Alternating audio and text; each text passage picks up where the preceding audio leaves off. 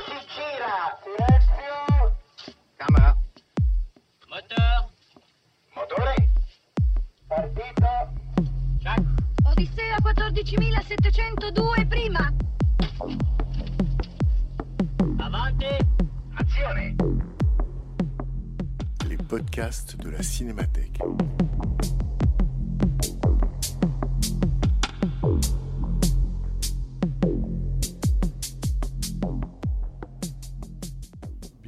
Bonsoir, euh, bienvenue et bienvenue à la Cinémathèque et bienvenue à cette projection de La Nuit de l'Iguane de John Huston, euh, deuxième choix des trois euh, de Bertrand Belin, notre invité. Je suis ravi de sa présence.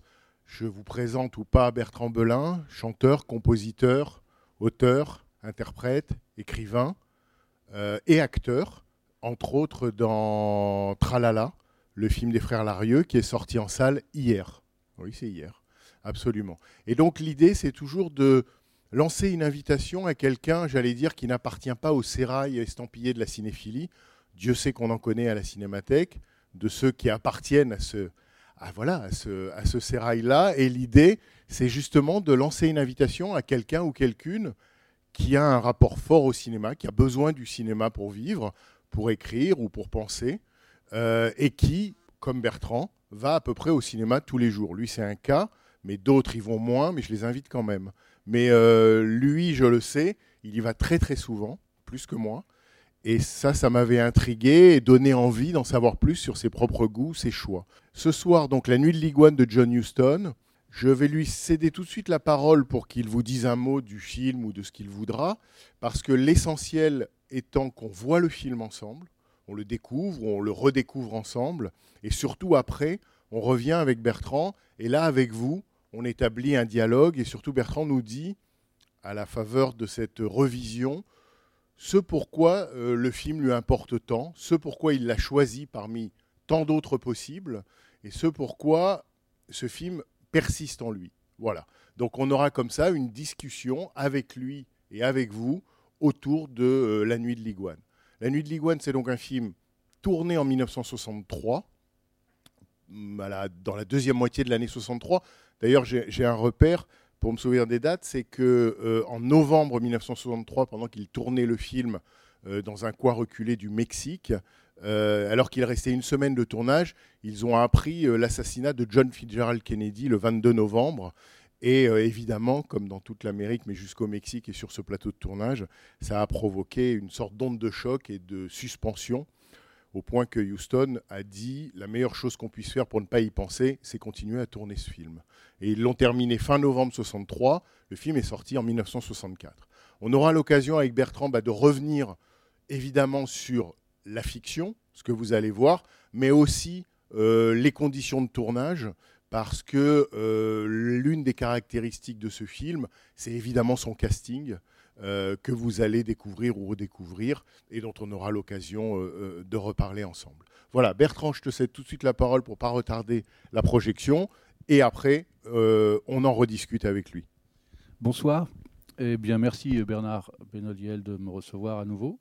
Je vais faire très, très rapide hein, parce que on est là pour voir un film.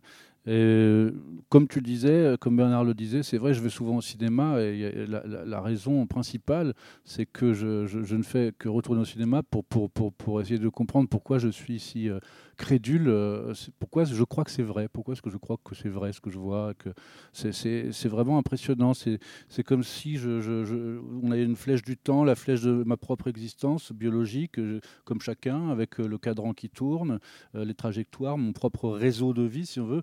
Le cinéma, ça fait des réseaux latéraux comme ça qui, se- qui s'en vont de part et d'autre, qu'on peut, emprunter le temps d'une projection, et puis ça fait comme des blocs de vie supplémentaires. Alors c'est pas une vie, euh, c'est vrai complètement euh, vraie, mais euh, après tout, si, elle est aussi vraie que le rêve. Enfin, il y a quelque chose de, de très étrange qui fait que j'accumule des expériences de vie en allant au cinéma. Euh, des expériences euh, qui ne sont pas vécues vraiment comme euh, on, le, vivrait réellement, c'est-à-dire avec les impacts sur, le corps et dans, l'expérience que nous offre la matérialité du monde. Mais enfin, c'est quand même des expériences qui sont très fortes. Et alors ce film-là, euh, je l'ai vu il y a quelques années euh, et lorsque Bernard m'a demandé de choisir des films, j'ai pensé à celui-là alors que je ne l'avais pas revu depuis peut-être 4 ou 5 ans. Euh, et donc c'est sur la foi d'une persistance rétinienne, une persistance de la mémoire que j'ai sélectionné ce film, sur la foi de le souvenir d'une émotion qui m'avait saisi en le, voyant. Pour des raisons, on explicitera, on essaiera peut-être d'expliciter tout à l'heure. Enfin, voilà. Donc, merci d'être si nombreux et pour ceux qui connaissent le film, d'avoir l'occasion de le revoir euh, sur un écran. Euh, c'est pas tous les jours qu'on peut voir ce film. C'est aussi une des raisons de mon choix. Eh bien, bonne découverte euh, en dépit des, des, des ondes de choc, de plaisir et de déplaisir qui vous attendent.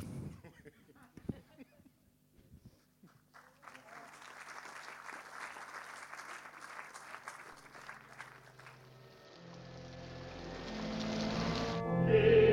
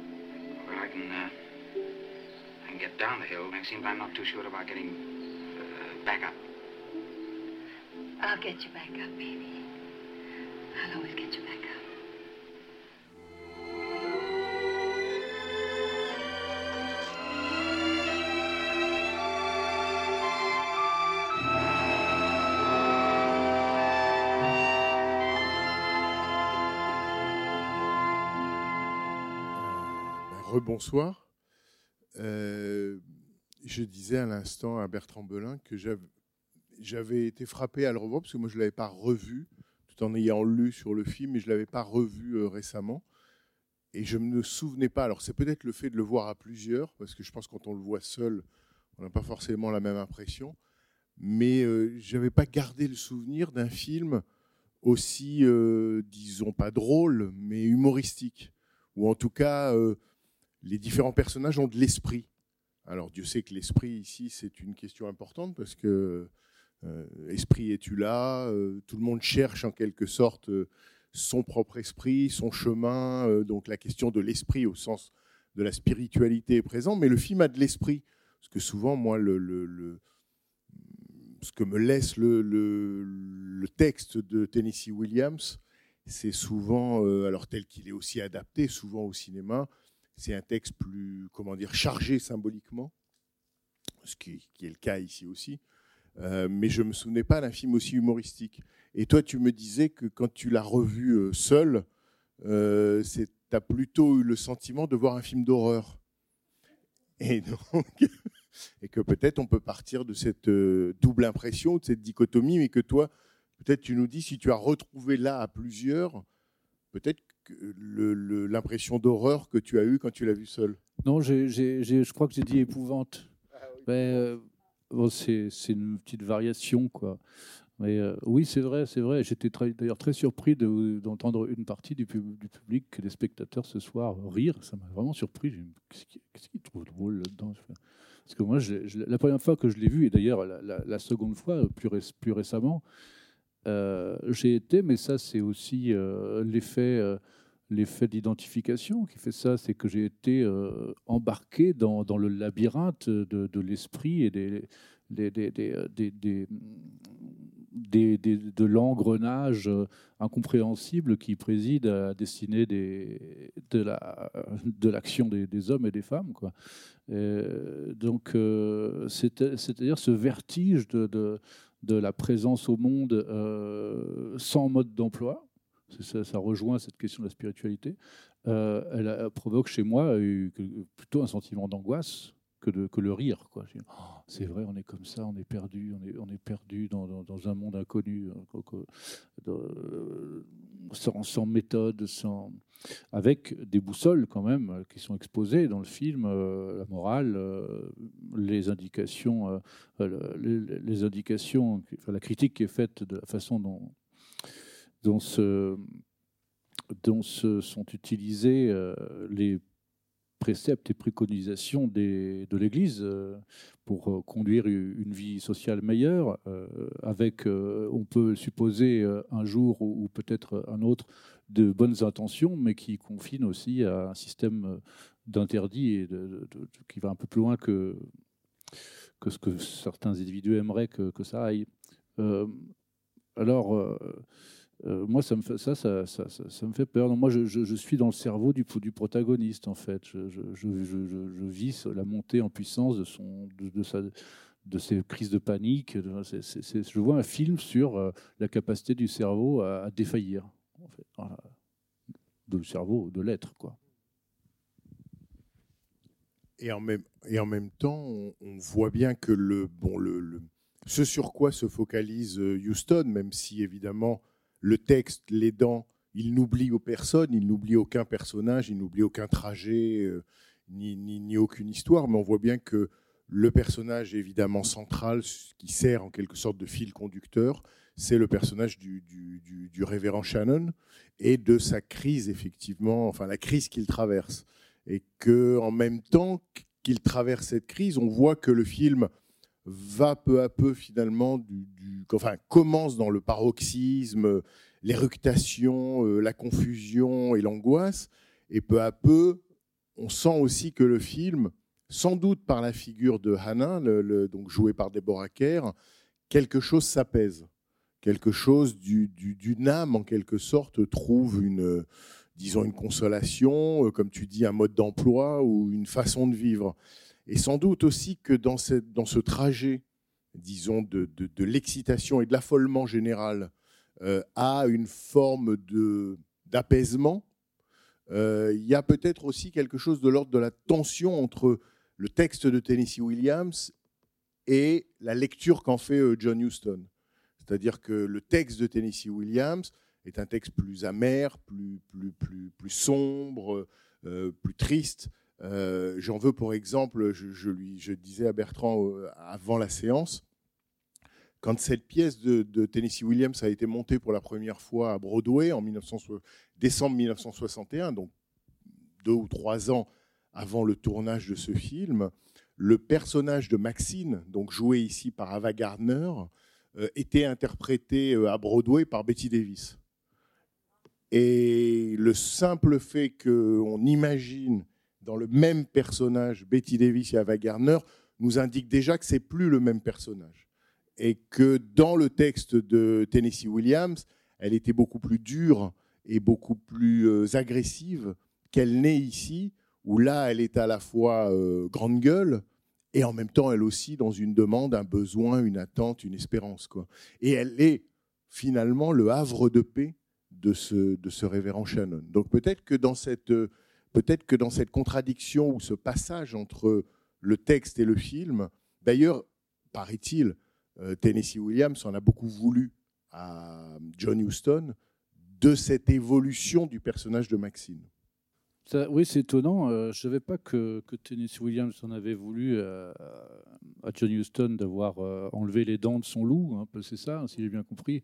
Mais mais je voudrais pas, ce manque de modestie, de dire qu'il se rassure, mais, qu'il se rassure parce que moi, je, je, je, vois, la, je vois la dimension euh, euh, tragique, noire, très noire, très marécageuse de, de l'évolution des personnages et de ce dans quoi ils sont, ils sont plongés dans une sorte d'acide fait de désirs contrariés, de,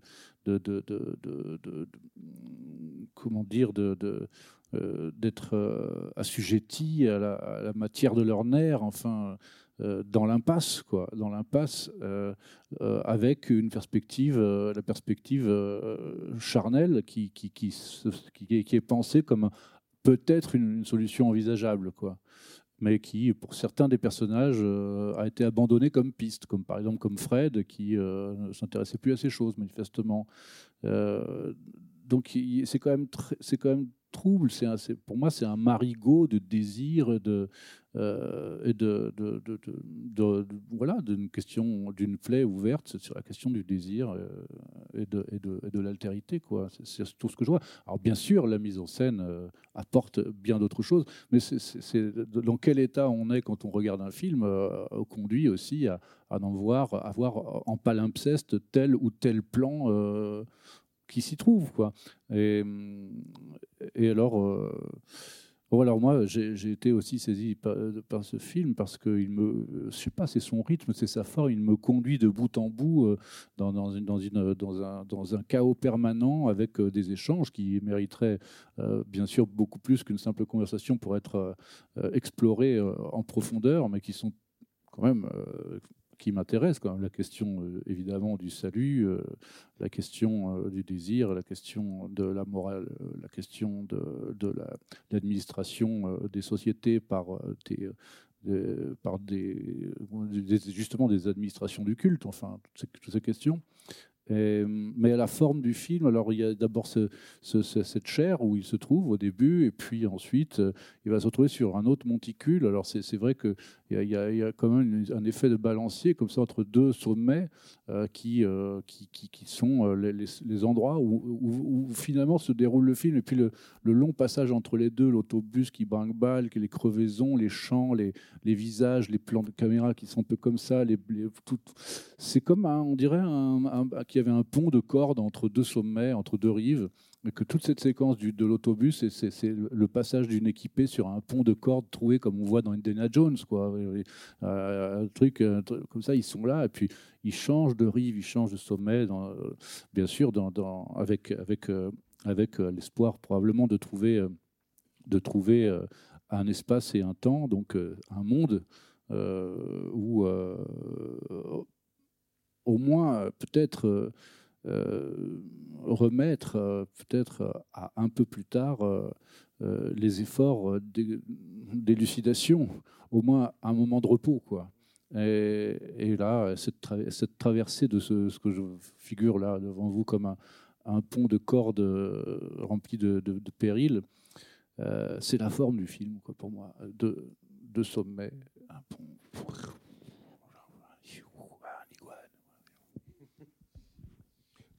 Oui, ça, me paraît très juste. Que ce serait l'arc du film, effectivement, euh, l'élévation au début, c'est-à-dire la chair, il est en chair, et, de là, il s'adresse à ses fidèles ou à ses infidèles, et, euh, et jusqu'au moment où, effectivement, il arrive euh, dans cet hôtel Hacienda qui est effectivement qui surplombe entre, entre, entre la jungle, la forêt et l'océan, quoi, et qui surplombe euh, la crique. Ça, c'est- très juste, d'autant que, pour autant que je sache, toute la première partie, c'est-à-dire en quelque sorte le premier sommet dont tu, que tu décris, euh, le pré-générique, tout le temps où Shannon, euh, Richard Burton est en chair, est un ajout de John Huston et du scénariste. C'est-à-dire que dans le- la pièce de Tennessee Williams, qui se passe, je crois, dans les années 40, le- le- toute cette première partie n'y est pas.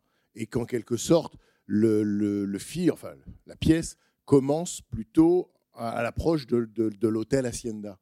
Donc, cette idée que tu décris du- du- de deux points qui seraient reliés par une corde ou par un, ou par un pont branlant, euh, d'une certaine manière, appartient vraiment au film. Euh, Oui, mais oui, c'est vrai. Mais il vi- il vient figurer une antériorité qui est présente quand même dans le texte de Tennessee Williams, puisqu'il y a une raison pour laquelle ce prêtre a changé de profession, changé d'univers, c'est qu'il s'adonne à des prêches qui sont, euh, qui sont euh, contestés par, euh, par la hiérarchie ecclé- ecclésiastique. Oui, mais c'est aussi parce que, et c'est ce que le texte théâtral, pour le coup, dit dans le film, c'est que ce qu'on lui reproche avec Sue Lyon, donc la, la petite jeune dans le film, il l'a déjà, euh, en quelque sorte, la chair a déjà été faible, si j'ose dire. Oui, mais c'est- est, voilà. il est excommunié. C'est une différence avec le texte original, parce que originalement, il n'est pas question de, de, de, de, de, de- de crime ou de, délit ou de crime euh, euh, euh, dans le texte de Tennessee Williams, il en sera question plus tard, alors qu'il a déjà passé le pont, pendant ce voyage, pendant le pont. Quoi. Mais avant, c'est simplement qu'on commence à voir que oula, ça, ça, ça tourne pas rond chez lui. Quoi. Parce que ça tourne pas rond aussi. Et la question de la folie, euh, d'être au bord de la folie, euh, euh, c'est ça aussi qui me touche beaucoup dans ce film, c'est- c'est d'avoir peur de soi. Quoi. Euh, avoir peur de soi. Je ne sais pas si ça vous est arrivé, ça, arrive parfois, moi ça m'est arrivé. Euh, c'est des choses qui traversent, qui, nous, qui peuvent arriver à quelqu'un. quoi. Et ça, c'est une grande inquiétude, une grande préoccupation de Tennessee Williams et qui se retrouve dans le film. Je trouve, moi, je vois ça vraiment parce que Tennessee Williams avait peur lui-même de sa propre folie, parce qu'il avait autour de lui des exemples dans sa famille proche de gens qui avaient, euh, qui avaient euh, présenté des, des- signes graves de, oui, d'aggravation de la santé mentale. Quoi. Et, c'était une question importante pour lui. Je ne sais pas pourquoi, mais moi, je vois ça en particulier. C'est mes propres peurs que je projette, mais c'est pour ça que ça, ça me, ça me- ça me paraît très beau, mais ça ne me fait pas tellement rire, en fait. Son énorme problème à lui, c'est que euh, sa mère a fait lobotim- lobotomiser sa sœur. Voilà. Et Vous ça, parlez de Tennessee Williams. hein. et ça, il se, il se, il se l'est jamais pardonné. Oui, Et oui. Et Oui. toute l'œuvre et toute son œuvre et, et par rapport à ce, à ce, cri- à ce, à ce truc de sa mère qui voilà. En effet, oui. Il, il- il- il se dit qu'il aurait appris cette euh, opération, euh, qu'elle était envisagée après seulement qu'elle ait eu lieu, euh, et qu'il en était euh, meurtri durablement toute sa vie, euh, puisqu'il s'est occupé de sa sœur, euh, en effet, pendant de nombreuses années plus tard. Mais expliquez alors peut-être.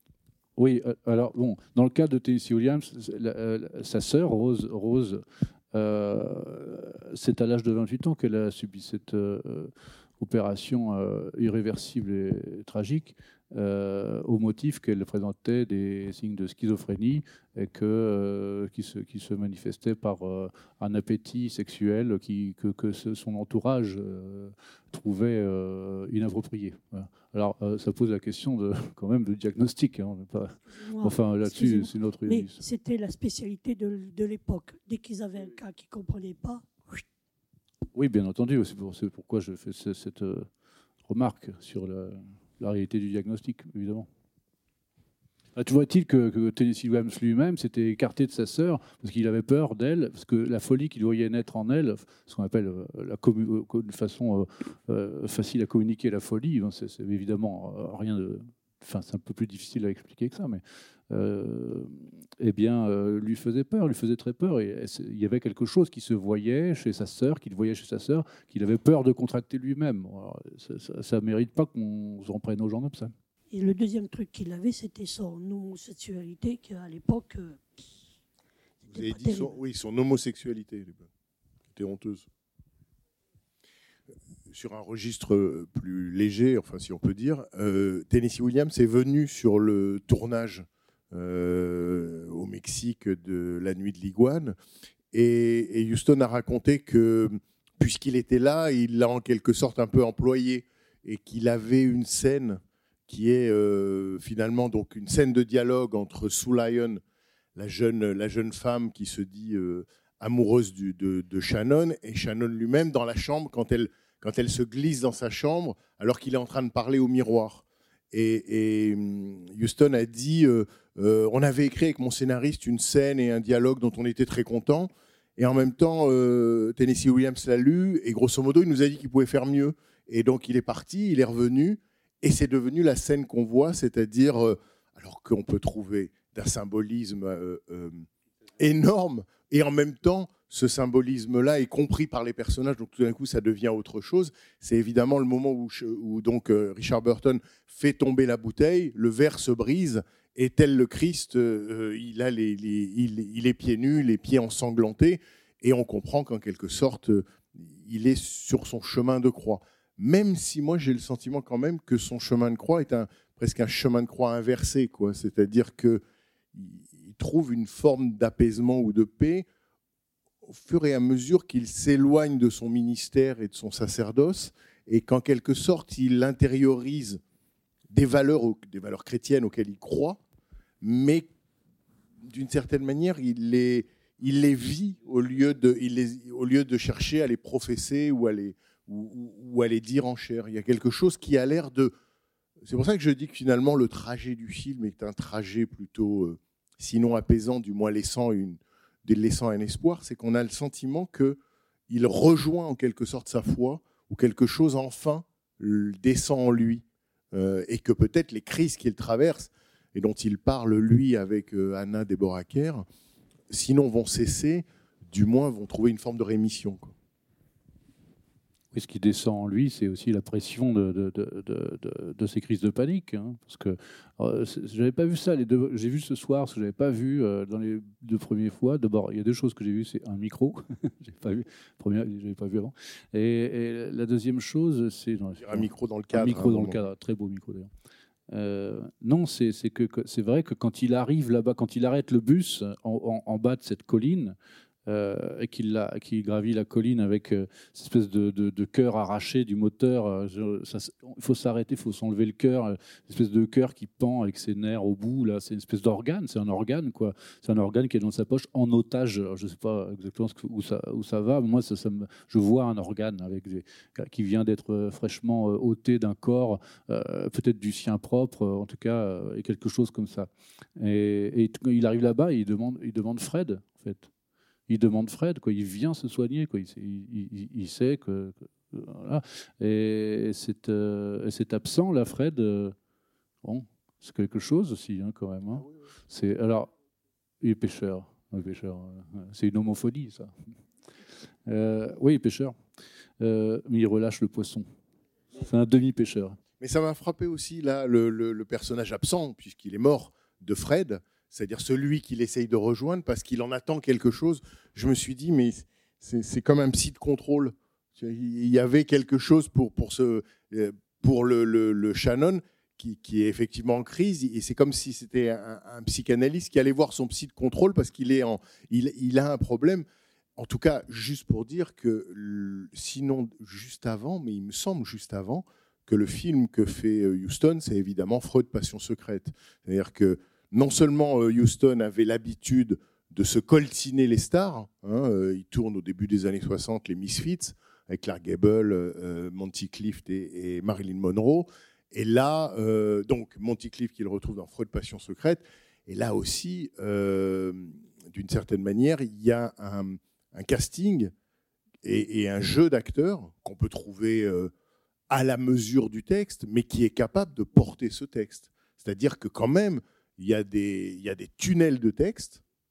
Euh, parfois, on peut les ressentir comme vraiment du texte, et en même temps, on peut être frappé par la capacité qu'ont eu euh, les différents acteurs à porter, à dire et à exprimer ce texte. En particulier, évidemment, Richard Burton, qui parfois, entre le, le, les yeux exorbités ou cette diction quasi shakespearienne en tant qu'acteur anglais, arrive à proférer ce texte et à le faire entendre.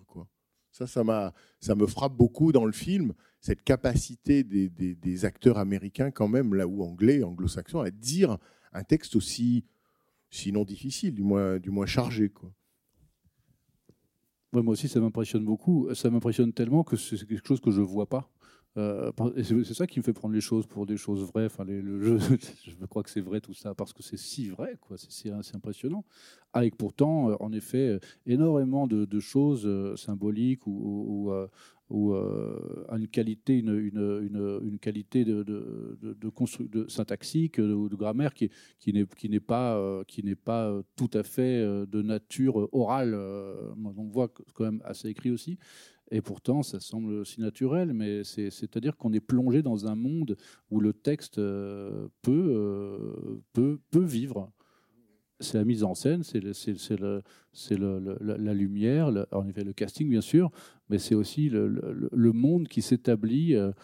Euh, qui s'établit comme un, lieu, un lieu de possibilité d'apparition de, de, de, tous ces, de tous ces enjeux. Quoi.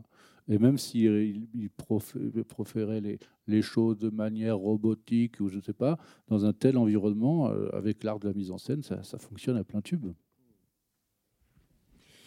Euh, je, vous passe la, parole simplement en ajoutant pour la petite histoire que du fait d'avoir réuni dans une sorte de fiction hollywoodienne délocalisée euh, dans un village un peu perdu du, Mexique, d'avoir délocalisé autant de stars. Euh, ça avait beaucoup attiré à l'époque l'attention sur ce tournage, euh, au même titre la même année que, disons, euh, Bardot à Capri pour tourner Le Mépris. Ça avait attiré énormément de paparazzi, beaucoup de, de beaucoup de tensions et beaucoup d'espoir, en quelque sorte, que ce tournage déraille et que, c'est-à-dire qu'en ayant réuni John Huston autant de monstres sacrés dans un endroit où il n'y avait pas le confort habituel, loin de là, euh, et qu'en même temps, il y avait toute une série euh, d'histoires d'amour, de, trahison ou de jalousie possible, euh, il y avait tout un espoir que le, tournage se passe mal. Et euh, c'est aussi l'art de Houston que de savoir faire en sorte que tout se soit finalement, entre guillemets, bien passé tel que lui l'avait planifié.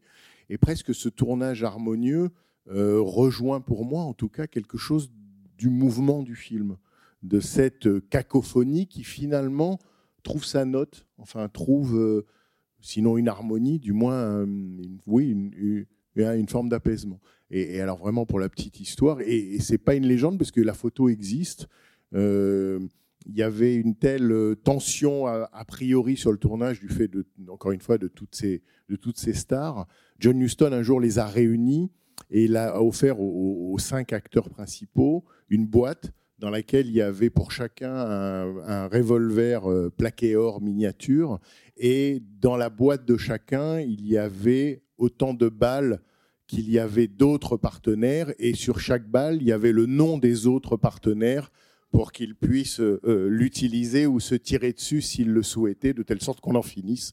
Et ce qui est évidemment de la part de Houston à la fois une blague et une manière de faire peut-être tomber quelque chose du- du- d'une tension ou d'une attente qu'un tournage se déroule mal. Voilà. Mais je croyais pas à cette histoire, puis finalement j'ai vu un documentaire où, j'ai vu la photo. Alors soit elle a été faite pour la promotion, mais en tout cas les, boîtes et les revolvers existent. Moi, j'ai été assez étonné par euh, le, le rôle de Ava Gardner, parce que moi, je connais Ava Gardner comme la comtesse aux pieds nus, c'est-à-dire une très très grande star, une très grande vedette, euh, qui est grande actrice et, comtesse. Et là, elle, est à un rang vraiment très inférieur. Elle est tenancière d'un hôtel qui n'a pas l'air de, enfin, pas, pas, flambant. Et puis, euh, ses, positions, ses attitudes sont pas toujours les attitudes de comtesse. hein. Elle, a, un petit peu. Alors, est-ce que. Est-ce que- pourquoi elle a fait ça? Est-ce que est-ce qu'elle a fait ça pour montrer qu'elle savait faire beaucoup de choses ou, autre chose? Je ne sais pas. Moi, ça j'ai trouvé que ça, c'était assez, assez intéressant. je ne pourrais pas exactement vous répondre, mais en tout cas, sachez que au moment où elle, elle tourne ce film, donc on est en 63, elle a quitté Hollywood et les États-Unis euh, depuis 10 ans. Depuis 10 ans, elle vit en Espagne. Et donc, même La Comtesse aux pieds nus dont vous parlez, le film de Mankiewicz qui date de 54, elle le tourne. C'est une production hollywoodienne, mais qu'elle tourne en Italie. C'est-à-dire qu'entre 53 et 63, même les films hollywoodiens qu'elle tourne, elle ne les tourne pas aux États-Unis. Donc c'est en quelque sorte, si vous reprendre votre, euh, votre image, en tout cas c'est une comtesse ou une princesse en exil. C'est quelqu'un qui a, pour des raisons personnelles ou qui est pour des raisons professionnelles, décidé de rester en quelque sorte une actrice américaine, mais hors Hollywood. Ce qui est un peu aussi le statut de Houston, hein, parce que euh, au début des années 60, après les Misfits, il ne fera plus de films sur le sol américain avant Fat City, qui doit dater du début des années 70. Donc d'une certaine manière, c'est un peu des, cinéastes et des acteurs en exil, mais aussi parce que c'est une époque où Hollywood n'est plus tout à fait dans Hollywood.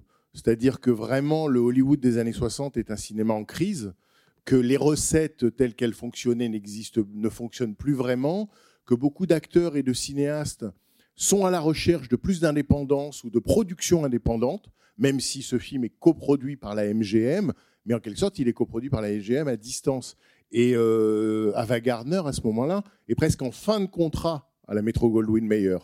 Euh, D'ailleurs, alors après, on peut revenir sur le rôle qu'elle tient dans le film, mais euh, à partir de ce film-là, elle va encore jouer, je crois, dans deux films. Enfin, elle va jouer dans plusieurs autres films, mais rien de très notable, sauf qu'elle jouera dans deux autres films de John Huston. Ce qui veut dire que, de toute évidence pour elle, l'exercice a été profitable ou heureux, et qu'elle a eu plaisir à travailler avec Houston, puisqu'elle a, remis ça à, deux reprises. Et après, le rôle qu'elle y tient, faut savoir que la réputation, et qui n'était pas usurpée de Ava Gardner euh, quand elle était en Espagne, c'était la reine de la nuit. C'est-à-dire que c'était la reine de la, de la fête, de la danse, de, de, de, l'alcool. Bref, elle a vraiment, euh, comme, je sais pas comment on dit, euh, vécu sa vie. Et, d'une certaine manière, il y a quelque chose dans ce personnage-là intense. C'est presque comme si elle retrouvait dans ce film, elle qui a été la comtesse aux pieds nus, la comtesse dans la Favrini, elle, elle, retrouve ici quelque chose de son accent qui est son accent d'origine, qui est de Caroline du Nord, c'est-à-dire du sud des États-Unis.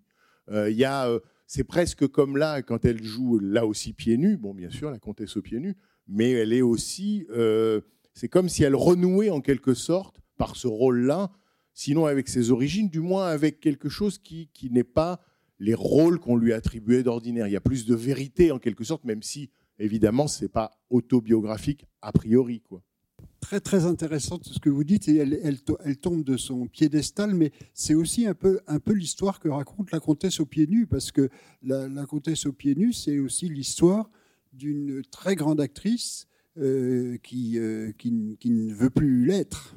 Mais là, je ne suis pas sûr qu'elle... Enfin, je ne sais pas si elle tombe de son piédestal. Elle vacille sur son piédestal, mais elle s'accroche. C'est ce que, vous disiez tout à l'heure à propos de, ce lieu de, repos que, se trouve être cette euh, deuxième colline. Euh, on, pourrait penser qu'Ava Gardner, en effet, est fatiguée de ces nuits euh, espagnoles et, de, l'impact que ça a sur sa, santé, puisse être, s'être mise au vert et aller chercher le calme sur cette colline. On dirait qu'elle, sort, de sa vraie vie, quoi. Elle se met un peu à, la cool, mais elle est quand même châtelaine là-bas dans son, dans, son, dans son auberge, dans son château. Hein. Elle dirige quand même d'une main de, fer, un peu tout ça, avec des, des moments où elle, elle, elle, pousse un peu à la consommation, où elle veut, elle veut euh, enivrer les autres, elle veut, elle, veut retrouver quelque chose qui, euh, qui s'anime et qui se, qui se met à vivre euh, dans les murs de son auberge vide, comme en haute saison, quoi, comme, comme une sorte de nostalgie. Ça a dû être extrêmement remarqué mais c'est le rôle des deux, des deux, je ne sais pas si on peut dire danseurs, enfin des deux serveurs, des deux serveurs qui sont, je crois que ce sont des rôles muets, je crois qu'ils prennent pas la parole et qui sont ce qu'on pourrait appeler des hommes, des hommes objets, c'est-à-dire que ce sont des, des, des, objets sexuels euh, qui ne sont là que parce qu'ils sont euh, très, euh, comment dire, très attirants, enfin très beaux, et puis qui, qui n'ont pas la parole qui n'ont aucun sentiment et qui, ont l'air d'espèces de, de joyeuderie, là, de fous, là, qui font absolument ce qu'on veut, et y compris, euh, des bains de minuit qui sont peut-être un petit peu plus euh, osés que ce qui nous est montré que dire par rapport à différentes choses. D'abord, euh, ce que ça vraiment, ce que ça vient faire là, ce qu'il faut, ce qu'il faut comprendre. Euh, on peut voir tellement de choses. On peut voir, euh, on peut voir comment une comment une, une femme arrivant d'ailleurs. Avec plus de moyens, s'installant dans, un, village de bord de mer, va employer des jeunes gens habitant sur place, vivant peut-être d'une situation euh, de confort social euh, moindre ou, très précaire, bonsoir. Et, on peut voir une forme d'exploitation euh, sexuelle comme on pourrait la voir partout. On peut voir, on peut trouver ça.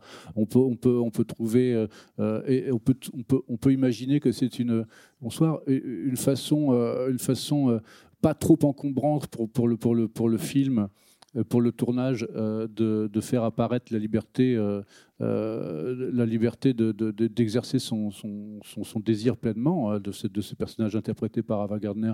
Euh, au lieu de faire exister des personnages parlants qu'il aurait fallu dérouler dans des sens et d'autres, venant encombrer le, récit qui est déjà beaucoup croisé, en faisant, apparaître sa liberté sexuelle, son, appétit sexuel assouvi, parce que c'est ça, ça, qui nous est montré. C'était une façon commode et, drôle, et puis qui, qui, qui, met dans le film, qui, qui, fait intervenir dans le film, comme il y a d'autres éléments dans le film qui viennent euh, faire, qui, viennent, qui font apparaître hein, des éléments surnaturels, quoi. Hein.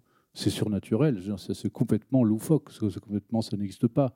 Euh, ça, ça, m'a beaucoup plu. Ça m'a beaucoup troublé aussi. Hein. Est-ce que j'étais troublé par la beauté des jeunes hommes ou par la musique qu'ils jouent ou par la curiosité de voir apparaître cette façon de jouer Parce qu'en en fait, ils, sont là autour. Mais eh, si j'ai pas vu la, première scène, elle leur dit bon, euh, quand ils apparaissent la première fois, elle dit bon, allez-y, c'est bon, allez-y. Et non, ils partent pas. Ils restent comme ça. Et il faut le chasser une deuxième fois. Et, ils, ont, ils ont, sont donc sont des. Euh, je ne sais pas si c'est vous ou c'est moi qui emploie à l'instant euh, objets sexuels. C'est vous qui avez parlé d'objets sexuels. Ce sont des objets sexuels, mais qui, ont l'air pensants quand même. Ils ont, ils ont l'air d'en tirer un certain, euh, un, certain non, ils se plaignent pas. Ils ont même comme s'ils avaient une préscience, une conscience, une connaissance, quelque chose. Ils ont des informations que que que, que Gardner n'a pas, par exemple. J'ai l'impression que ça donne quoi. Mais ce qui va dans le sens de ce que tu dis, c'est-à-dire que ce sont des êtres dansants et pensants, c'est la manière dont ils se battent. C'est-à-dire que quand ils se battent, ils, continuent à danser. On peut considérer que quelle que soit la situation de leur vie, elle sera dansée. Hein, que, ce soit se battre, faire l'amour ou, ou jouer des maracas, tout sera dansé. Euh, c'est une vie dansée. Et ça, c'est assez beau. Moi, je me souviens la première fois que j'ai vu le film, euh, je ne m'attendais pas à la scène de la plage. C'est, je pense que quand on aura tout oublié du film, on se souviendra de ça. Euh, et d'ailleurs, c'est aussi un moment, on disait Hollywood en dehors de Hollywood et, le Hollywood change. C'est aussi un moment 63, 64 jusqu'à 66, et sans parler de, la fin des années 60, où les taux de la censure se desserrent un peu et on peut accéder à des représentations qui étaient impensables autrement avant que de manière métonymique ou allusive ou, figurée, mais pas, pas figurée aussi frontalement hein, que, évidemment le bain de minuit qu'elle prend avec deux hommes. Ça, c'était impensable, c'était impensable auparavant.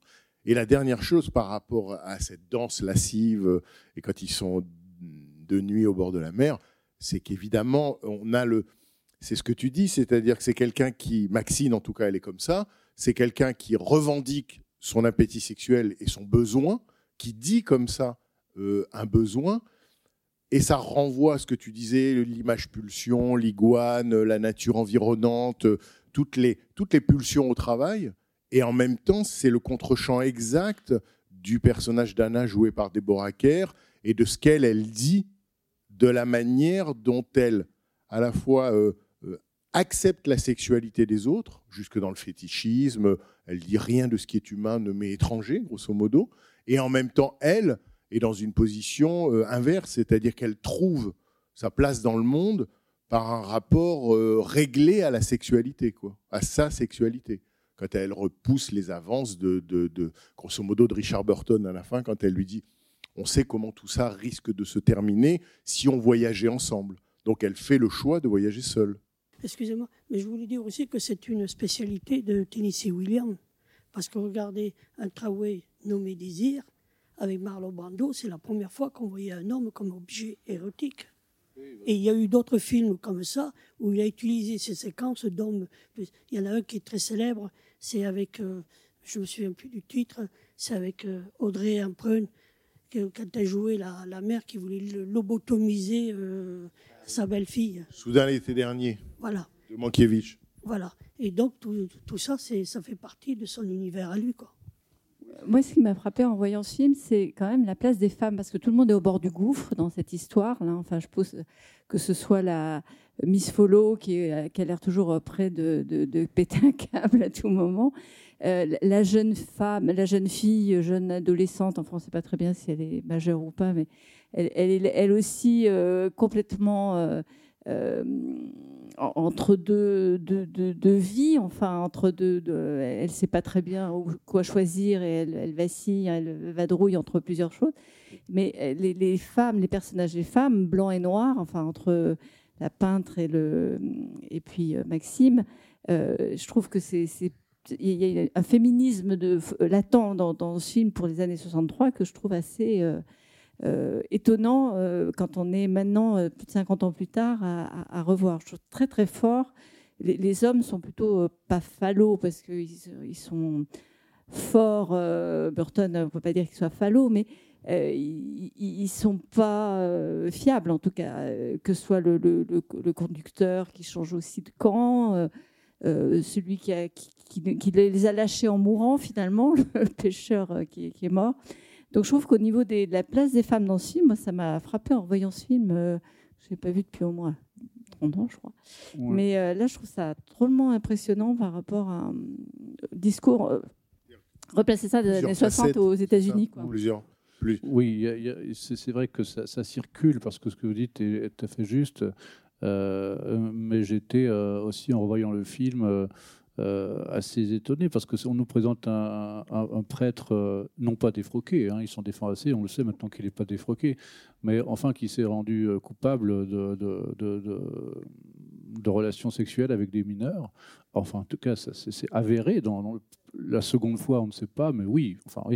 Euh, et, le motif qui, est- récurrent, c'est en, en gros, le- je résume, mais c'est sa beauté est dangereuse.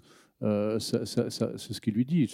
Ta, beauté est dangereuse. Donc c'est quand même, euh, dans, le cadre de, ce rapport euh, de, relation avec une mineure, on le, désigner la jeune femme comme la cause de la, gravité du sujet, c'est un peu quand même un discours au je dirais pas plutôt macho patriarcal quoi.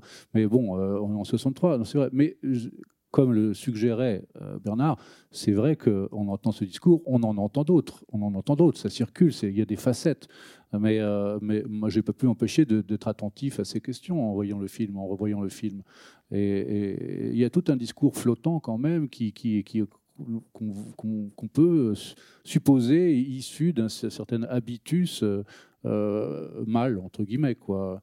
Euh, et c'est vrai que, que je trouve que Ava Gardner, Ava Gardner, son personnage ne vient pas tout sauver non plus. Alors qu'elle, elle a une vie euh, sexuelle totalement euh, imaginée, imaginaire et pas du tout euh, enfin, vécue physiquement et charnellement. Et finalement, c'est- ça qui est, un- qui est assez marrant quand même. Oui, c'est vrai. enfin, pas marrant, mais qui est assez fort, je trouve. Oui, c'est très fort, c'est très fort, mais c'est très fort aussi quand elle, quand elle explique qu'elle a fait, euh, elle s'est promenée en, vélo, euh, enfin en vélo, euh, comment on appelle ça, ramp, ramp- rampant, sampant, sampant, avec un, avec un homme qui lui a demandé, c'est vrai, elle le dit fort gentiment, s'il voulait bien lui rendre un petit service. Bon, sa, bonté est quand même très surdimensionnée par rapport à, à la situation telle qu'elle pourrait être commentée aujourd'hui. Donc il quelque chose que j'ai trouvé euh, moi euh, saillant dans le film, euh, parce que en effet on est heureusement porté à, se, questionner. peut-être plus intensément aujourd'hui qu'a- qu'a- qu'avant sur, ces, sur ces discours. En tout cas, Shannon, c'est Maxine, donc euh, Ava Gardner, c'est vraiment l'athérienne, hein, les, pieds, les pieds nus. L'autre, Deborah Kerr, étant euh, presque une figure de sainteté. hein. De ce point de vue-là, il y en a une qui est terrienne, l'autre aérienne quasiment. hein. Elle, euh, voyage par les airs presque. hein. Oui, c'est vrai, mais c'est- quand même, euh, euh, étonnant, intéressant, beau et, et surprenant de voir euh, accueillir euh, de cette façon, par, par la sainteté, ce, la sainteté peut-être peut le faire, ce qui est présenté à nous comme une déviance sexuelle euh, qui est pas- pas- pas- pas- passible de, de- de répercussions. je veux dire, Ce qui dit à quel point elle est, elle, en tout cas ce personnage de Hannah, ah, voilà, à quel point elle, elle embrasse en quelque sorte le, le- le- le tout de l'humanité. quoi. Oui, d'ailleurs, d'ailleurs, euh, à mesure que je que que je je dans la vie, que j'essaye de comprendre de comment comment tout ça fonctionne, euh, cette question du tout de l'humanité euh, devient de plus en plus prégnante.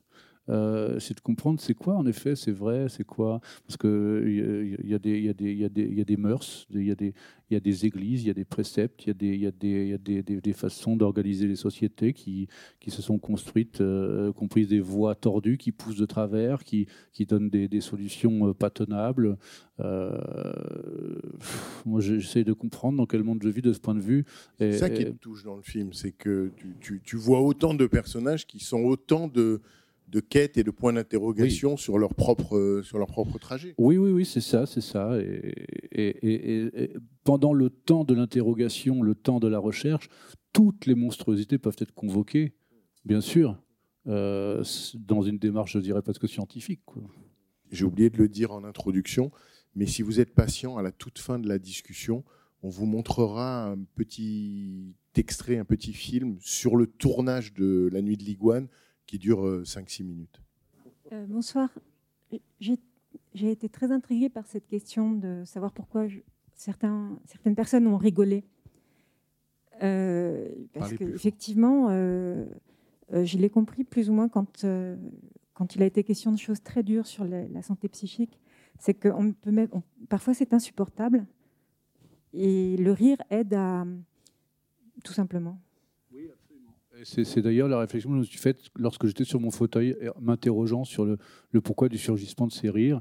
Et, et c'est vrai que j'ai entendu euh, exactement ce que vous venez de dire. C'est-à-dire que euh, ces rires, on, on peut les, on peut les, on peut les défaire de, de ce qu'ils ont euh, pr- pris l'habitude de représenter, dans, dans le- dans, mais euh, simplement euh, le- les considérer comme une manifestation, simple manifestation. Là, il y a un point, quoi. Il y a un point, Un- ou un nœud ou quelque chose. Ce qui est délicat dans le rire, c'est qu'on on ne sait jamais si on rit de façon saine ou moqueuse. Et c'est cette frontière-là dans le rire qui, qui décide euh, si on est un groupe majoritaire ou si on rit individuellement. Oui, c'est vrai. Puis on peut rire, on rit de gêne aussi, on rit euh, de, Mais on- de rire. Enfin, moi, je suis pas tout à fait d'accord. On rit aussi parce que il y a dans le jeu, par exemple, de Richard Burton, de la drôlerie. Mais Ava Gardner aussi, quand Mais elle oui, quand elle fait, c'est oui, quand elle- son rire, le rire d'Ava Gardner est drôle. C'est cette note unique là qu'elle a pour rire, ou, ou le- le- les yeux exorbités de Richard Burton, ou sa façon euh, de faire des mimiques, euh, fait aussi qu'on rit, pas seulement parce que c'est tragique ou dramatique, mais aussi parce que par moments, euh, c'est drôle. Quoi. Ouais, mais moi j'ai j'ai pas ri, euh, beaucoup aujourd'hui parce que euh, parce qu'aussi on devait parler ensemble aussi après. Dans, je suis dans un état quoi. Chacun est dans un état quoi. Donc euh, je sais pas là apprendre les choses de façon euh, peut-être les plus libres possible. hein. C'est vrai que le sur- surgissement du rire et de toute, toute émotion d'ailleurs, euh, bon bah il est soumis à la météo intérieure. hein. Moi, je voudrais vrai, simplement citer Bergson qui dit que ce qui fait rire, c'est Parlez plus fort. Dans le micro. ce qui. Bergson dit que ce qui fait rire, c'est la chute. Je crois que c'est bien démontré ici. Le gadin. Le rire, le rire, il y a des, il y a des personnages qui sont tragiques. hein. Il y a le, je crois que le pasteur est un personnage euh, tragique, mais il y a aussi des éléments comiques dans cette histoire. Tout- tout- toute la troupe de, de- de dames d'un certain âge dans le bus, c'est plutôt dans le genre comique. Et puis la, la dame qui vous veut absolument réfréner les ardeurs de, la petite jeune fille, et qui, je me demandais si elle n'était pas un peu jalouse d'elle aussi. Enfin, euh, pardon? Oui, c'est dit. Enfin, tout ça, c'est dans le registre comique. Euh, ouais, oui, non, bien sûr, bien sûr. Non, non, mais comme je, je- le répète, bien sûr qu'il y a des situations de mise en scène et des, des, des, des, des, géométries, des, des numéros, des, comment on dit, des de deux euh, dans, dans, dans les corps, dans les, dans les adresses, qui, qui sont des situations comiques, drôles, euh, bien sûr, bien sûr. Euh, J'avais pas envie de rire. Comme je disais tout à l'heure, j'ai suivi le fil noir. J'ai suivi le- un sol un peu, c'est vrai, un peu huileux, un peu marécageux. Non, non, moi je voulais juste aussi euh, rebondir sur le, sur le rire. Et c'est vrai que euh, au début du film, en fait, on ne peut pas s'empêcher de, penser, alors comme c'est au Mexique, on peut penser à Malcolm Lowry ou, ou à Graham Greene, des personnages de, de prêtres, où c'est des histoires extrêmement tragiques. Et là, justement, euh, moi ri de bon cœur. Je trouve qu'il y a vraiment de l'humour. Il y, y a- vraiment même euh, des personnages se moquent d'eux-mêmes en fait. hein. Il y a- vraiment c'est pas il y a ça. Il n'y a pas juste le côté tragique. Non, il y a, c'est sûr, il y a su- vraiment, c'est sûr, il n'y a, pas- a que ça. La preuve, hein, on l'a bien vu, hein, c'est- évident. Mais, mais, mais bon, euh, c'est vrai que moi, quand je vois un ivrogne euh, ou quelqu'un qui, est en- qui est en prise euh, avec, euh, avec le manque alcoolique, avec euh, les dérèglements psychiques qui vont avec, euh, les tremblements de main, euh, le- le- le- le- la perte des repères concernant la conduite qu'il serait bon d'avoir dans certaines situations, euh, la peur de soi, comme je disais tout à l'heure, ce que semble être euh, vraiment un- quelque chose de très important dans le personnage du, du révérend. Il, a- il a peur de, de- de ses limites. quoi. Euh, L'âge approche de- des frontières de la folie. euh, dans, dans- au-dessous du volcan, c'est vrai que le personnage euh, du consul, il est pris dans les mêmes, euh, dans les mêmes filets un peu. mais le capitaine Ahab aussi, d'une certaine façon, il est pris dans des filets comme ça. Qui sont de- deux films de Houston. Oui, bien sûr, oui. Et c'est- et c'est- étonnant. hein. C'est et c'est vrai que cette figure-là, moi, elle me, touche particulièrement. euh, elle résonne en moi particulièrement euh, à titre personnel. Et, euh, ça explique aussi pourquoi, devant ce film, je, je réagis plutôt par la note. euh, noire, ce que je disais tout à l'heure, que, par, euh, le version comédie. C'est comme si les films étaient superposés.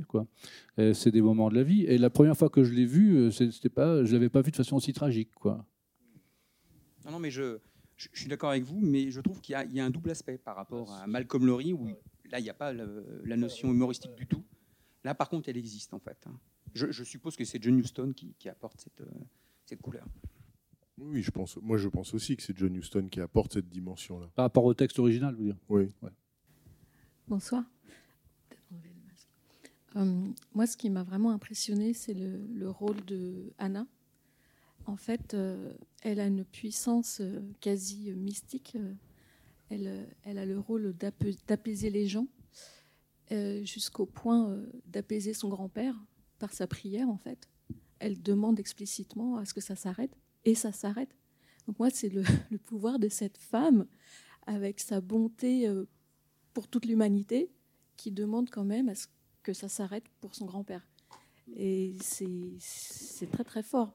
Voilà. Et puis aussi, euh, lui, le, révérend, enfin le Shannon, demande, lui demande en fait de l'apaiser, et lui- il lui propose de faire équipage pour trouver une certaine paix, et elle lui refuse, le laissant finalement un peu euh, au feu de Maxine. Et c'est son destin finalement, semble-t-il. Oui, ça semble pas avoir échappé au personnage de Déborah, euh, de, de Anna. Anna, elle a bien vu qu'il y avait un, nid à construire. Là, elle l'a peut-être vu avant, euh, avant que le révérend le voie, quoi. Ça, certainement. Euh, concernant le, moment où, ce personnage de peintre dit, fait sa prière près de la porte, alors que le, grand-père a fini son poème, a enfin fini son poème, elle dit, c'est vrai qu'elle demande que, que euh, ne peut-on pas s'arrêter là? Mais, mm, cela ne peut-il pas s'arrêter là ou ne peut-on pas s'arrêter là?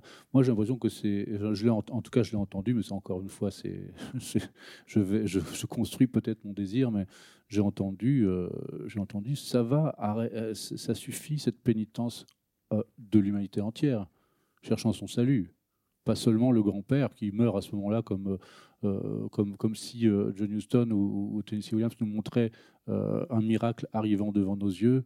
Moi, j'ai eu envie de le voir comme une coïncidence après un appel réclamant que tout s'arrête pour tout le monde. C'est mon envie, c'est ma lecture, et il y en a plusieurs, bien sûr. Bonsoir. Euh, J'aimerais, euh, je ne sais pas si je vais bien euh, dire le fond de, de ma pensée, mais c'est plutôt pour revenir sur, sur l'aspect des. Parlez des- bien dans le micro. Sur l'aspect des, des lieux, des, du lieu déjà du, du tournage, qui est quand même le Mexique, où c'est un pays chaleureux. Ça m'a rappelé tout de suite d'où je viens, le Congo aussi. Et, euh, et je me demandais euh, si euh, la façon dont s'expriment en tout cas les corps dans, dans, dans ce film, si il avait tourné par exemple dans un pays au climat tempéré comme ici, ou je ne sais pas où il fait plus froid, les corps se seraient exprimés pareil. Et là, là où moi je vois l'excentricité, où vous parlez de, de la folie, de, de l'excentricité qui se qui s'exprime finalement euh, réellement euh, qui se libère plutôt dans, cet environnement euh, où on n'a pas besoin ben, de se couvrir. Déjà, le lieu pour moi est très emblématique. Et, les personnages qui viennent d'ailleurs, qui sont projetés dans ces lieux-là, euh, sont emblématiques du, lieu où ils viennent, parce que euh, moi, le, le plan, par exemple, euh, où le, le révérend, il est dans le bus, il s'arrête sur ce pont-là, et il demande à tous ces passagers qui sont là de regarder l'innocence de ces, de, ces, de, ces, de ces gens locaux qui sont là, qui vivent tout simplement la naïveté de, de cet enfant euh, qu'on voit euh, et ces femmes qui lavent tout simplement leurs habits. Et, et, ça se, et le, cette pensée est bien définie avec les deux danseurs. Quand, quand euh, vous, le mot qui a été utilisé ici, c'est le mot, il donne l'impression d'être des, des objets sexuels, mais objets par rapport à quoi finalement Par rapport à, pour moi, la façon de voir l'autre est plutôt une perception culturelle. Parce que moi, je n'ai pas vu des objets sexuels, j'ai juste vu des gens qui sont dans leur environnement, qui vivent juste euh, avec leur corps, qui vivent, qui ont grandi dans cette façon de vivre et qui se sentent pas du tout comme objets. Mais effectivement, quand on vient d'ailleurs avec d'autres codes, ben, la lecture qu'on en fait, effectivement, c'est de dire ben, c'est des objets sexuels, alors que c'est des adultes. Et puis d'ailleurs, on a vu comment quand ils, se battent, ben, ils se battent, quoi.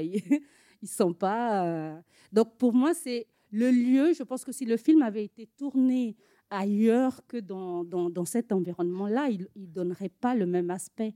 Et pour moi, c'est que euh, ces personnages venus d'ailleurs, ils sont venus juste se libérer, juste exprimer euh, ben, ce que le, désir, ce qu'on appellerait ici du désir charnel par rapport à l'Église, effectivement, par rapport à la moralité, alors que là-bas c'est juste une, c'est juste la vie, c'est juste, ben, on vit juste en fait.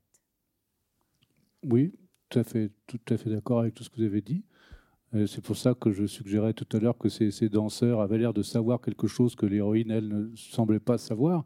Et c'est évident que, la présence de la peau euh, en, nombre de centimètres carrés visible sur les épaules et les torses apporte l'hédonisme qui sied à la question du désir.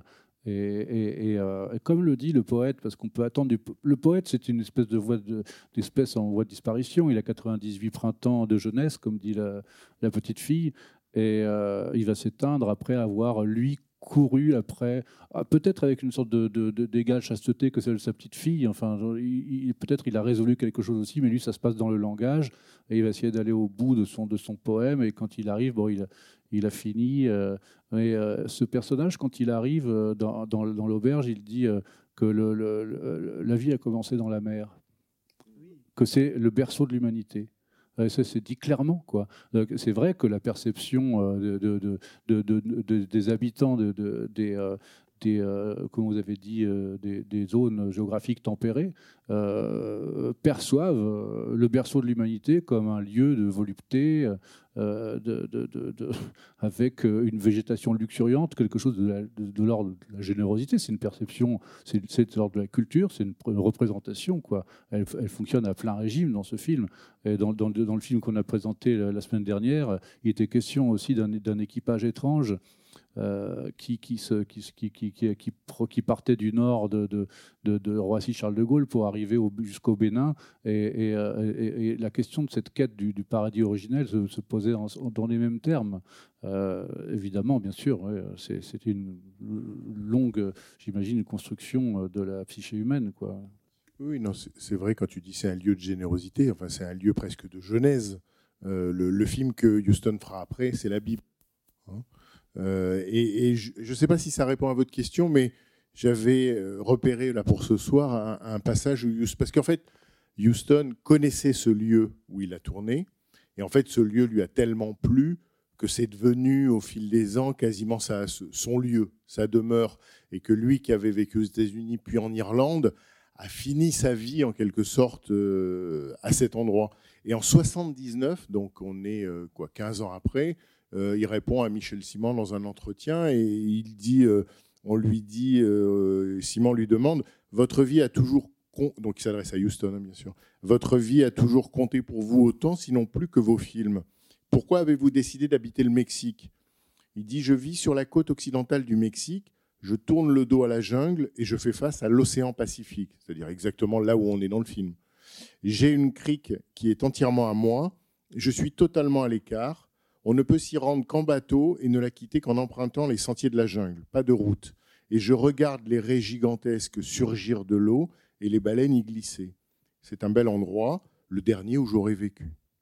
Comment l'avez-vous choisi? Je le connaissais depuis des années. En fait, j'y suis revenu pour tourner la nuit de l'iguane. C'est proche de la ville de Puerto Vallarta.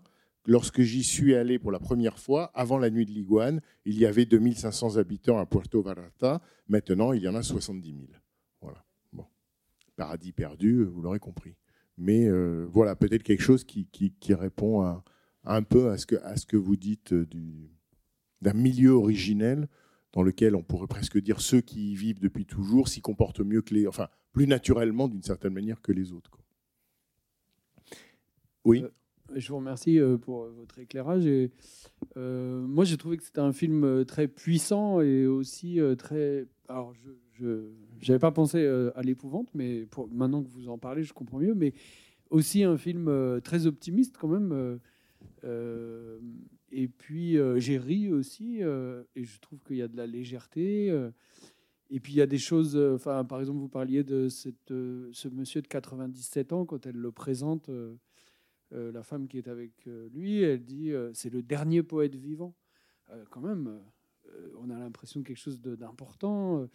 Et puis il y a des choses euh, comme par exemple quand euh, cette femme euh, propose le thé au pavot, au pavot noir, je crois. Bon, il y, a- aussi voilà, une utopie d'un produit, le pavot, qui pourrait soulager la douleur corporelle, c'est connu, mais la douleur de l'âme aussi.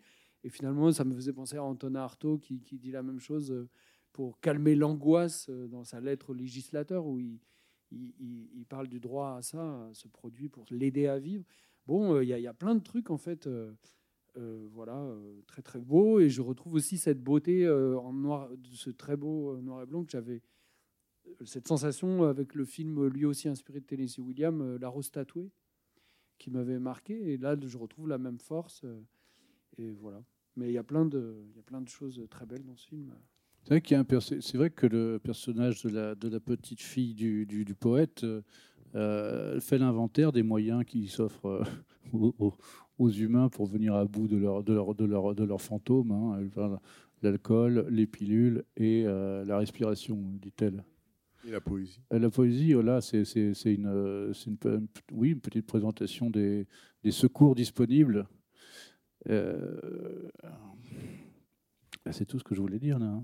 Non, il y a autre chose. C'est que non, je, je m'interroge sur, sur, je m'interrogeais d'un. Ça, c'est plutôt sur euh, le- remarque plus peut-être euh, de, de, de- qui a un rapport avec euh, peut-être euh, la, li- la littérature ou la- en tout cas l'état de la poésie au moment où Tennessee Williams écrit ça et il fait mourir un poète qui appartient à un registre de poésie euh, antérieur à ce que de- dans les années 60 on connaît aux États-Unis quand même, euh, avec euh, bah, euh, Kaddish, Carlos Williams et tout ça.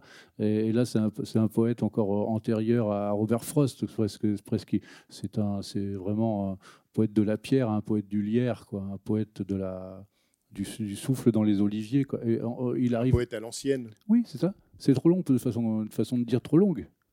C'est ma façon de dire qui était un peu trop longue. mais enfin, non, mais il le fait mourir. Je trouve, je trouve pas ça anecdotique. C'est vraiment, il y a un monde qui termine et puis un autre qui, va commencer. Euh, mais moi, j'aime ce poète. euh, je me reconnais, euh, enfin, je me reconnais dans sa quête,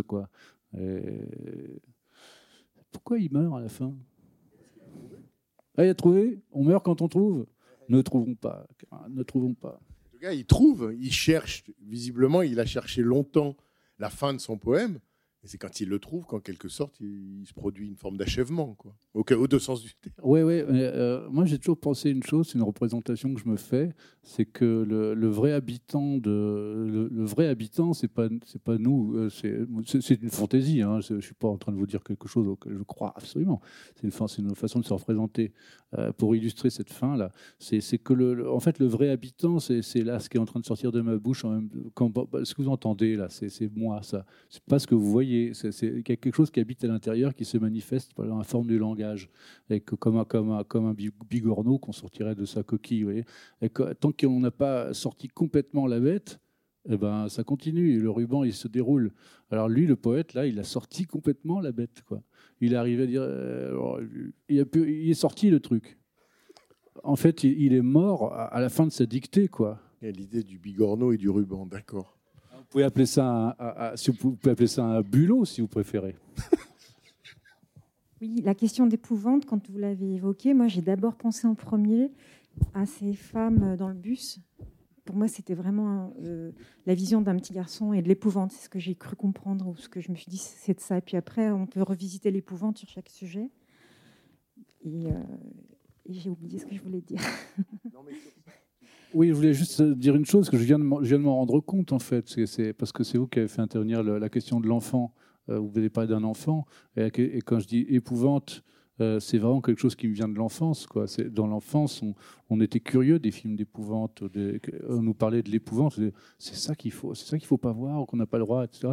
Et en fait, je viens de me rendre compte, mais le titre du film, c'est un titre de film d'épouvante, tout simplement, tout simplement. Moi, le- le- La nuit de l'iguane.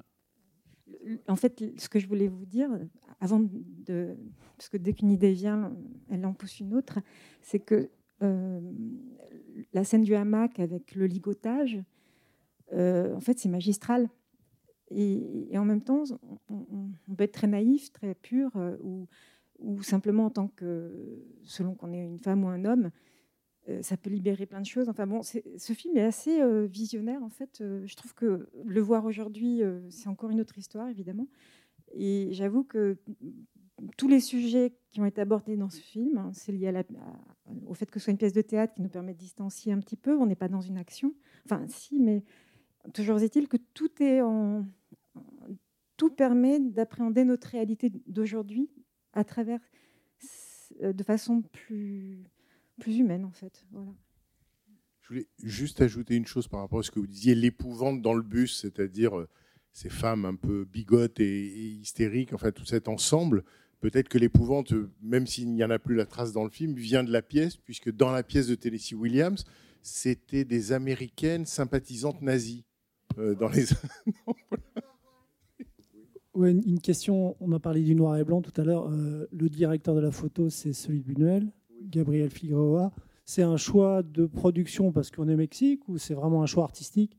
Parce que franchement, la scène sur la plage, elle est peut-être osée, mais elle est surtout magnifique. C'est vraiment un plan.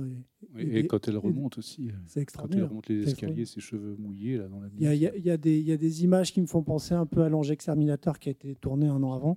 Et vraiment, euh, voilà. Enfin bon, je voulais Non, vous avez, avoir votre avis là-dessus. vous avez tout à fait raison. Gabriel, Figueroa, qui est donc le directeur de la photo et qui est mexicain, il a tourné euh, beaucoup de films, par exemple, avec Emilio Fernandez. Et Emilio Fernandez, c'est l'assistant, enfin, c'est- c'était le, le- le second réalisateur mexicain, en quelque sorte, pour couvrir John Huston dans, sur ce tournage. Et, euh, et Emilio Fernandez, c'est par exemple le réalisateur de La Raid, qui est dans les années 50, était un film mexicain d'un érotisme torride. Donc euh, la scène de la plage, on la doit aussi beaucoup sans doute au, génie du caméraman, enfin du chef opérateur, qui était mexicain, le chef opérateur, je crois, de cinq ou six euh, Buñuel mexicains, et qui a fait, euh, mais qui connaissait Houston d'avant, parce qu'il me semble qu'au moment où Houston fait son western Le vent de la plaine au début des années 60, euh, figu- enfin, euh, Emilio Fernandez est lié, donc il y a, quelque chose à élucider là, mais de toute évidence, il les connaissait déjà, et donc ils, étaient entre eux, quoi. Et euh, il, il me semble que Gabriel Figueroa, mais je suis même sûr, on parlait de Malcolm Lowry tout à l'heure, Gabriel Figueroa, donc qui fait en 63-64 La Nuit de l'Iguane, sera aussi le directeur de la photo du film de John Huston quand il adaptera 20 ans plus tard Malcolm Lowry dans Au-dessous du volcan. Donc c'est le même encore. Ouais, je- ouais. J'ai une autre bêtise à dire que je devrais me dire à moi-même parce que je ne sais pas s'il a beaucoup de portée, mais euh, ça m'a amusé simplement d'entendre parler de Nantucket dans, dans, dans ce film parce que c'est là, là dont vient la- le, le grand-père et sa fille. Vient de Nantucket, c'est là que Ismaël euh, part euh, avec le capitaine Akab chasser la baleine blanche. quoi. La présence de ce, de ce lieu de départ. Bon, je sais pas, plus une fantaisie. Quand même, la chasse de la baleine blanche, qu'on sait que de toute façon cette chasse est métaphorique, euh, euh, on voit bien que les personnages là aussi euh, sont à la recherche, enfin de, ce qu'on pourrait appeler à la quête, dans la quête de la baleine blanche. hein. Ça, nom de Tuquette, ça, c'est sans doute un, Et en tout cas, c'est un texte qui a hanté, qui a hanté Houston, hein, évidemment. Peut-être avant de se quitter, on regarde ensemble le. Alors, là, vous avez vu, on insistait sur le noir et blanc, et c'est Houston qui a imposé, enfin, qui a tenu bon pour que le film soit noir et blanc, alors que, évidemment, le producteur le voulait en couleur à cette époque.